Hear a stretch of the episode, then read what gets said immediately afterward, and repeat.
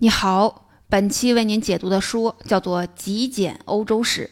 这本书的中文版大约十二万字，我会用大约三十分钟的时间为您讲述本书的主要内容。欧洲文明的六个基本特征都是怎么来的？欧洲文明在今天世界上的领先地位又是怎么实现的？这是一本已经在全球范围内火了六七年的书，讲的道理深入浅出，同时文笔也非常的引人入胜。所以这本书的中文版还把名字改成了“你一定爱读的极简欧洲史”。二零一一年简体中文版推出以来，确实有很多名人大腕儿，从学界的北大博导钱理群到商界的知名企业家任志强，都表示爱读这本书。这本书的作者约翰·赫斯特是澳大利亚的历史学家，墨尔本大学教授，专攻欧洲史，同时他还担任澳大利亚。联邦公民教育委员会主席致力于对历史的推广普及。这本《极简欧洲史》就是他面向澳大利亚大学生写的一本普及读本。这本书之所以这么火，就是因为赫斯特用最简单明了的写法，介绍了他眼中的欧洲文明的六个基本特征，分别是欧洲文明的来源、战争对欧洲的影响。欧洲的民主、多极化的权力结构、欧洲人的语言和独特的生活方式，赫斯特讲述了这些都是怎么来的。也就是说，别看这只只是一本十二万字的小书，却用最经济、最简洁的方式，以上述的六个视角，把欧洲的历史讲了六遍。所以这本书也值得我们细细的读、细细的讲。第一部分，先来说第一个主题：欧洲文明，它是怎么来的？欧洲或者说欧洲文明公认的源头有三个，分别是古希腊、罗马、基督教、日耳曼。我们打个比方来说，欧洲文明是一个水池子，而这三个源头就是三条注水的管子，分别往这个池子里注入不同的水，形成的混合溶液就是欧洲文明。那么这三个源头分别注入了什么样的成分？它们之间又是怎么彼此影响的呢？下面我们就来分别的讲一下。我们在很多书里都提到过，欧洲最早的文明发源于希腊。那希腊文明最突出的特点是什么呢？两个字：理性。古希腊人认为世间万物背后都有它的道理，并且这些道理都是可以探究，也必然是简单、符合逻辑，甚至可以用数学公式来表达的。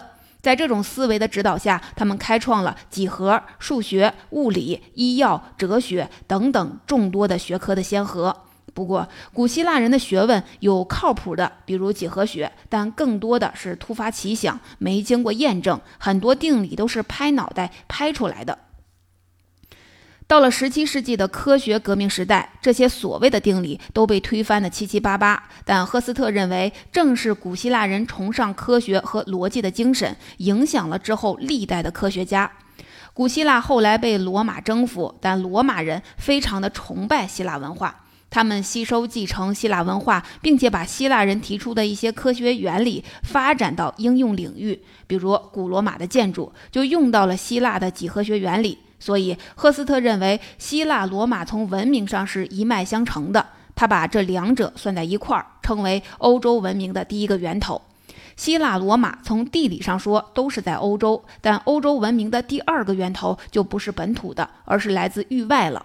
这就是希伯来文明。或者说犹太教、基督教文明这种文明的特点，也就是两个字概括：虔诚。犹太教是一个非常严格的一神教，在犹太人眼里，他们的上帝是唯一的神，并且是全能的、绝对正确的。无论他们生活中有什么倒霉不幸的事儿，他们都认为这是因为没有恪守上帝的规定，所以遭到了惩罚。这种宗教的虔诚带来的最主要的影响是什么呢？第一，它让信徒们普遍相信存在一个高于一切的意志，能支配世间万物，并且这个意志是道德化的，会根据人的行为来裁决他的命运。这样，人就会对规则和道德心存敬畏。第二，他强调内省，要求信徒经常反思自己的行为。正是这种意识，赋予了欧洲文明自我反思的意识和不断改进的动力。基督教是从犹太教里脱胎出来的，他把原来只限于犹太人的教义教规上升到一个普世的高度。犹太教说，我们犹太人是上帝的选民，上帝只爱我们；而基督教呢？他们说上帝爱全世界的人，谁皈依我们的宗教，谁的灵魂就能得到救赎。这么一比较，那当然是基督教的传播效果会更好。基督教后来成为了欧洲最主流的信仰。基督教的另一个特点是传播性。基督教的宗教虔诚催生出一种优越感和使命感。既然我们的信仰是最优越的，那我们就有义务把它流传到更广泛的地方。所以，我们看欧洲人对外的商贸、探险、殖民，总是有传教活动伴随着。这也是基督教文明的影响。它不但让人们注重对自己内在的自省和约束，也触发了人对外部世界的探索。欧洲文明的第三个源头——日耳曼蛮族传统。日耳曼人是生活在欧洲中北部的一些民族的统称。今天，德国、英格兰还有北欧一些国家都是日耳曼人的后裔。日耳曼人最大的特点，三个字概括：爱打仗。他们勇敢，崇尚武力，特别看重荣誉。他们的首领打仗的时候必须要身先士卒，这样才能让部众们信服。罗马著名的历史学家塔西佗写过一本介绍日本日耳曼人的书，叫做《日耳曼尼亚志》。书上说，日耳曼人觉得通过强掠来获得食物，这才是最光荣的；靠种地来吃饭，那是最没出息的。这就是欧洲文明的三大源头：希腊、罗马、基督教、日耳曼带来的影响，分别是理性、虔诚、爱打仗。这是三种看起来完全不搭的世界观，有些还明显的是相悖的。比如希腊人的科学精神和基督教的宗教思想。再比如，基督教是主张和平的，而日耳曼人天生爱打仗。那么，这三种文明源头的交汇是怎么实现的呢？作者总结了四个历史节点：第一，基督教在罗马的传播，从一开始被迫害，到后来成为罗马的国教，终于把罗马人都变成了基督徒。第二，随着越来越多的罗马人皈依基督教，教会的组织成分也就变了，基督教变成了罗马人的基督教。第三，基督教保存了希腊罗马世界的文化遗产，虽然他们断章取义，只能把纳入基督教系统里的内容拿出来，但即便是这样，他们毕竟还是保存了古人的智慧成就。第四，日耳曼蛮族灭亡了罗马之后，他们的文化和社会组织水平都很低，没法有效地治理国家，不得不借助基督教协会组织的力量。就这样，日耳曼蛮族支持了基督教协会，直到最后，他们自己也都变成了基督徒。所以，基督教的和平原则和日耳曼尚武的精神就综合了一下：打仗是不好的，但是打不信仰基督教的人是好的。正是因为基督教解决了这个理论困境，所以后来我们才会看到十字军还有欧洲殖民者一边宣称上帝的仁爱，一边到处杀人放火。就这样，希腊、罗马、基督教、日耳曼这三个原本差异很大的文化源头找到了彼此的平衡点，它们叠加起来，共同构成了欧洲文明。当然，这种平衡也不是永远一成不变的。特别是进入近现代以来，先是通过十五世纪开始的文艺复兴，希腊理性精神的回归，这样才有了后来科学领域的认知革命。十六世纪又发生了宗教改革，以德国教士马丁·路德为代表的改革派质疑了罗马教廷的官僚化，提倡各民族把圣经翻译成各自语言的版本，打破了教廷对圣经的垄断，让人可以摆脱教廷的控制，自主学习思考。理性主义的下一个高峰是十八世纪的法国启蒙运动。作者说，启蒙运动的最高成就是思想家。狄德罗编写的百科全书，这本书不是按照之前习惯的那样从上帝和宗教讲起，而是按照字母顺序从 A 到 Z 来编写的。这意味着把所有的知识不分等级一视同仁，对宗教也以理性的态度来看待。但是在启蒙运动的推动下，后来闹出了法国大革命，血流成河，所以欧洲人对启蒙运动也进行了反思。在十八到十九世纪，又出现了反对用理性去制定各种规则的浪漫主义运动，主张摆脱一切的束缚，不要用理性去控制情绪，而应该尽情的解放个性，追求自我。这种思潮主要发源地在德国，也被翻译成“狂飙突进”的运动。经过从文艺复兴到浪漫主义运动四百多年的折腾，欧洲终于发展出现了这种多元的复合型的文化。但是从中还是能清晰地看见三大文明源头的影响，包括注重科学和理性、宗教虔诚带来的自律和自省，还有尚武和勇于探索的精神。以上这部分，赫斯特以文明源流为线索，把欧洲历史简述了一遍，着重讲了欧洲文明的三大源头以及他们各自的影响。下面我们要讲的第二个主题是战争。第二部分，从古典时代到近现代，欧洲发生过无数的战争，但赫斯特认为，从大的视角来看，其实就三场。首先是日耳曼蛮族跟罗马帝国的战争，从公元三世纪日耳曼人入侵到四七六年西罗马帝国灭亡。第二场是七世纪伊斯兰教兴起之后，伊斯兰教徒跟欧洲人的战争。第三场九世纪开始，来自北欧的维京人，也就是所谓的北欧海盗对欧洲文明地区的入侵。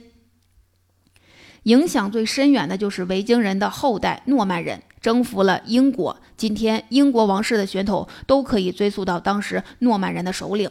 这三场跨度持久的战争带给欧洲的影响，赫斯特归纳了三点：第一，在西欧，前面说的三大文明源头通过战争彼此交融，从此融为了一炉；第二，诺曼人征服了英格兰，但从文化上，他们被纳入了基督教世界。第三，在中东和西班牙，穆斯林摧毁了基督教的教会组织，但是保留并翻译了大量的希腊罗马时代的学术典籍，这为将来的文艺复兴保留了火种。下面我们再来看这些战争催生的一个意外的产物，也就是欧洲文明的一个影响至为深远的要素——民主。民主简单说就是尊重多数人的意见，少数服从多数。作为一种理念，这肯定是好的。大家的事儿嘛，那理应大家都有表决权。可是从实践层面上说，就面临一个难题：谁都有表决权，那决策权该怎么办？也就是说，谁说了算？在一些很专业、技术性很强的问题上，要是也简单依据民主的尊重多数原则，那很可能是一些情绪化的、短视的，甚至没有可操作性的外行意见占了上风，那样肯定是会坏事儿的。第三部分。那么，民主从一种理念发展成一种切实可行的、可操作的政治制度，这个过程是怎么实现的呢？这就是这本书最核心的部分。下面，我们就从民主制度发展进程的角度来讲第三遍的欧洲历史。民主起源于古希腊，这没错。但很多书上说，欧洲的民主传统来自于希腊城邦的公民广场。赫斯特说，不是这么回事儿。希腊城邦的民主是直接民主。一个城邦里头要商量一件大事儿，所有公民聚到了广场上一起开会讨论。这看起来挺好，人人都有发言权，但其实是一群外行大帮哄做出的决策，很多时候都是糟糕的。古希腊的民主跟我们今天的代议制为代表的间接民主有很大的区别。现在要是哪个地方搞古希腊那套直接的民主，十有八九是要乱套的。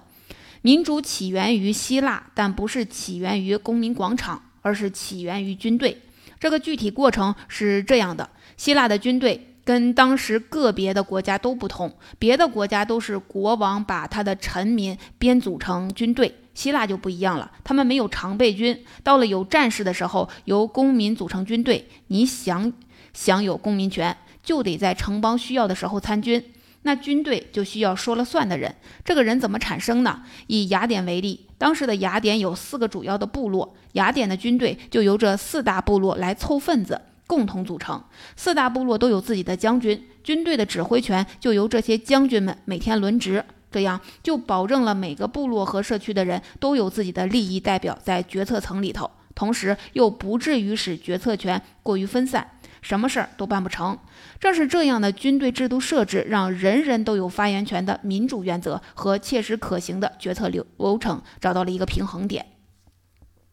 同时，由于希腊世界的战争越来越频繁，军队的作用越来越大，所以军队支持的这套民主制度在城邦里的运转也就越来越稳固。后来，罗马人的军队也采用了这样的人员构成，从公民中征召士兵。但是当时的战争手段比希腊时代就丰富多了，出现了更多的兵种，比如骑兵、全身盔甲的重装步兵。这些武器装备政府不负责提供，都要由士兵自己置办。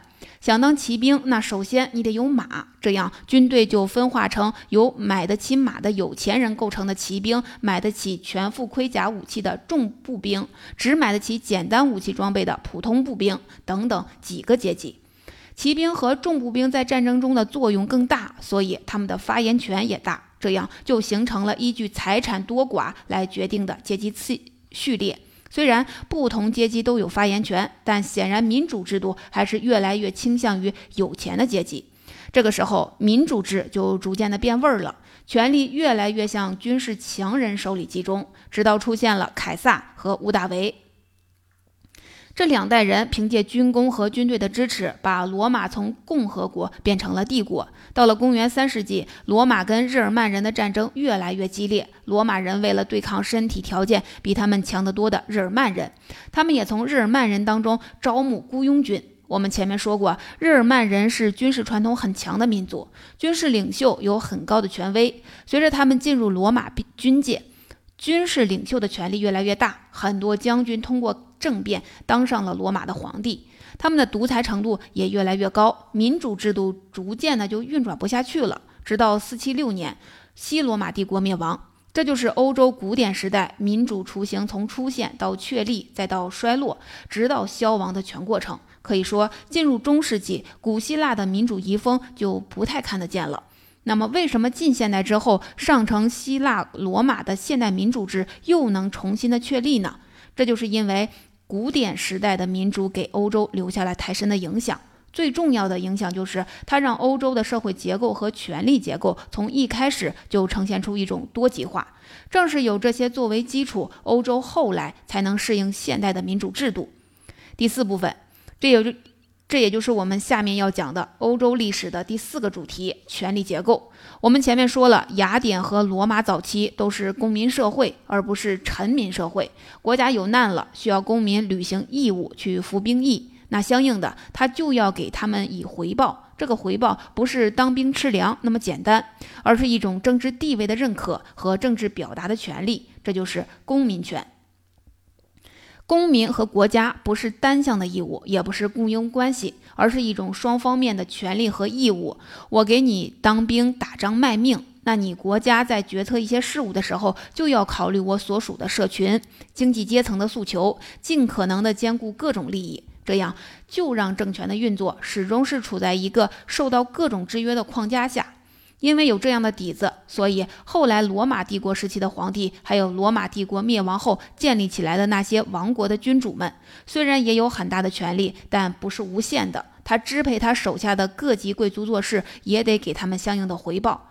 这里举了一个例子。就是中世纪国王册封贵族的礼仪，被册封的贵族跪下向国王宣誓效忠。这时候，国王要过去拉住他的手，听他宣誓，然后贵族起身跟国王拥抱，互相亲吻面颊，然后并肩而立。这种仪式虽然也是象征着贵族对国王的臣服，但可以看出也有平等的味道。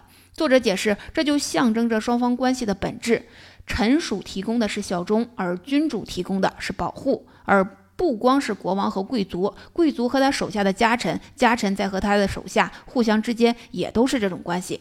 作者说，西欧的统治者和被统治者之间一直是有这么一种不成文的契约关系。所以，虽然中世纪的欧洲也是等级社会，不同阶级之间壁垒森严，社会地位和财富差异也很大，但是他们也都有比较明确的权利边界。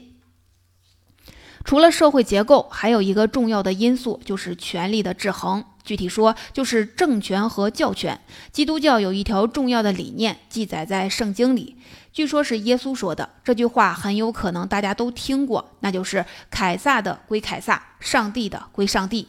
这句话的意思就是说，世俗的政治这是你们君主的事儿，而人的信仰、精神世界这是归我们宗教界来管的。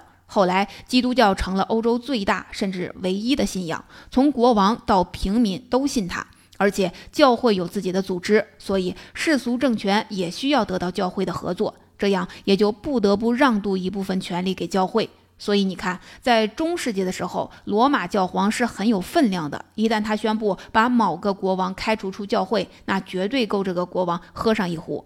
教皇和国王这种权力斗争，有时候会发展成真刀真枪的战争。给欧洲人造成了很大的伤害，而且教廷也没少干各种的腐败、奢侈、荒唐、愚昧的事儿。但是教权的存在，它始终充当着欧洲权力格局当中的一极，对政权构成一种制衡。所以，我们看欧洲历史上虽然也出现过那么多各种所谓的大帝，但他们谁也没有过中国皇帝那种无上的权威。可以说，正是各个社会阶级之间的权力边界、教权与政权的彼此制衡，造就了欧洲这种多极化的社会结构与权力的结构。各方之间一旦谁试图打破平衡，就会引起其他方面的反弹。最典型的几次例子：英国革命、法国大革命，还有宗教改革，这些都是王权或者教会试图扩大权力、踩过界，引发了强烈的反弹。在这些不断的斗争中，权力结构也不断的优化，国家成为能兼顾越来越多阶级利益的一个共同体，这样才发展出了各个阶级或地区选派各自理想的专业人才来作为代表，大家一起商量国家大事儿的这种现代民主制度——代议制。我们第三、第四这两个要素讲的其实是一个主题，那就是欧洲的民主制度。我们不但介绍了它的来龙去脉，还讲解了它之所以能够实现的这些历史、制度、文化方面的原因。这是欧洲文明当中对现代世界影响最深远的一个要素，也是这本书里最核心、最有价值的一个点。讲完了这个，我们还剩下两个主题，分别是欧洲的语言和生活。这部分内容要么比较专业，要么就离我们有点太远，所以我们就简略一点，甚至一两句话带过。第五部分。先说欧洲的语言，这也是本书的第五个主题。欧洲绝大多数的语言，除了芬兰语和匈牙利语，从大的分类上说，都被归纳入印欧语族。使用印欧语族的民族，在距今五六千年之前，生活在今天黑海一带。后来，他们开始向四面八方迁徙，往东的进入今天的伊朗和印度北部，往西的就进入欧洲。所以，印度的梵语。伊朗的波斯语跟欧洲语言从根源上说有共同的起源，这个情况是在近代才被语言学家发现的。因为印度人和欧洲人的祖先都说这种语言，所以把它命名为印欧语族。而一个有意思的事情是，古代的欧洲人并不知道这些，他们因为圣经的记载，认为所有的人类都是亚当夏娃的后代。那他们说的语言肯定也是古代犹太人说的希伯来语演变来的，而事实上，希伯来语属于另一个大语系——闪米特语族，包括今天的希伯来语、阿拉伯语，还有一些中东地区的其他语种。印欧语族跟闪米特语族其实关系离得就比较远了。印欧语族在欧洲发展了几千年，又分化出了三大语系，分别是拉丁语系、日耳曼语系、斯拉夫语系。其中，拉丁语系是罗马帝国的官方语言，在当时就相当于我们的文言文。日耳曼语呢，就是日耳曼蛮族的语言，那就相当于大白话。随着双方的交流，互相都有很多的单词进入对方的语言，所以这两种语言彼此影响比较深。斯拉夫语距离他们要远一点，今天的俄语、还有乌克兰语、塞尔维亚语、克罗地亚语，这些都属于斯拉夫语系，主要在东欧。今天世界上通行范围最广的英语属于日耳曼语系。在中世纪的时候，只懂日耳曼语而不懂拉丁语的人被视为没有文化。但随着宗教改革，马丁·路德提倡各民族用自己的语言翻译圣经，打破使用拉丁语的教材，教廷对圣经的垄断，加上当时印刷术的普及，英国、德国。北欧这些地方的文化也迅速的发展起来，有了能跟拉丁语世界相抗衡的自己的地标性的文化人，比如英国的莎士比亚。据考证，莎士比亚不懂拉丁语，在当时以拉丁语为正统的所谓的传统文化人眼里，基本就是文盲一个。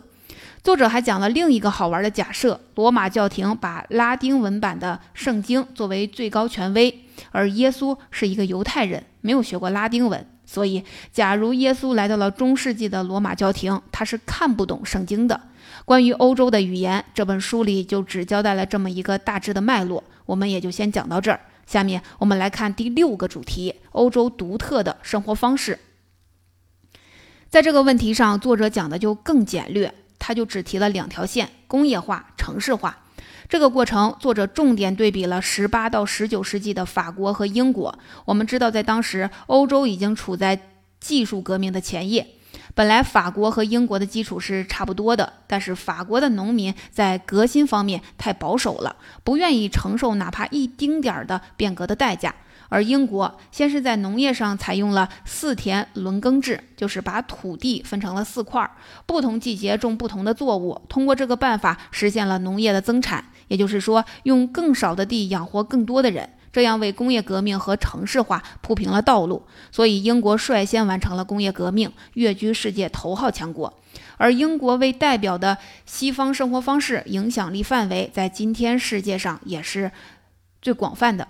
在写完这个主题之后，这本书的正文部分也就结束了。不过，作者在后记中探讨的一个问题更值得我们是思思考，那就是欧洲为什么能成为各个文明赛跑中的领跑者。在这，作者特意把欧洲文明和中国文明做了一个比较。他认为，中国文明在历史上曾经长期领先于欧洲文明，也对欧洲有过很大很深远的影响。比如四大发明，还有运河的水闸、骑兵的马灯，这些技术都是中国传入了欧洲的。还有，中国是一个大一统国家，综合国力，那不是欧洲任何一个国家能比的。那么，欧洲完成对中国的反超，靠的是什么呢？作者认为，这就是因为在欧洲，不是所有的东西都是国王的。注意，这就是关键，也就是我们前面用那么多的篇幅讲过的社会结构和权力结构的多元化。这种社会结构下，各种权力互相制约，国王要给手下的封建贵族们几分面子。贵族在自己的领地上征税，也不能征得太狠，必须细水长流，不能杀鸡取卵。这样社会才有弹性和活力，一些新兴的阶层能从各种权力的缝隙间获得自己的生长空间，比如城市的中产阶级。同样，思想、文化、科学、艺术也都是如此，没有一个绝对的权威来限制，可以自由的发展。而反观中国，皇权一个命令就能决定一个影响未来几百年的国策。比如明朝皇帝下了一个禁海令，中国曾经那么辉煌、领先欧洲将近一个世纪的航海事业，说废就废了。而儒家学说从学术到人的为人处事都规定的死死的，这就压制了文化和思想的生长。所以，欧洲的自由、多元、活跃。还有进取精神，这就是欧洲能获得优势地位的基础。总结讲到这儿，这本书我们就讲完了。在本书里，作者约翰·赫斯特从六个方面梳理了欧洲历史的发展历程，或者说以六个主题把欧洲历史讲了六遍，为我们讲解了欧洲文明的三大源头、战争对欧洲的影响、欧洲的民主社会结构和权力结构、语言、生活方式，这些都是怎么来的，又是怎么发展的。最后又探讨了欧洲文明为什么能取得对其他文明的领先地位。通过这些，我们在短时间内对欧洲的历史发展有了一个框架性的了解。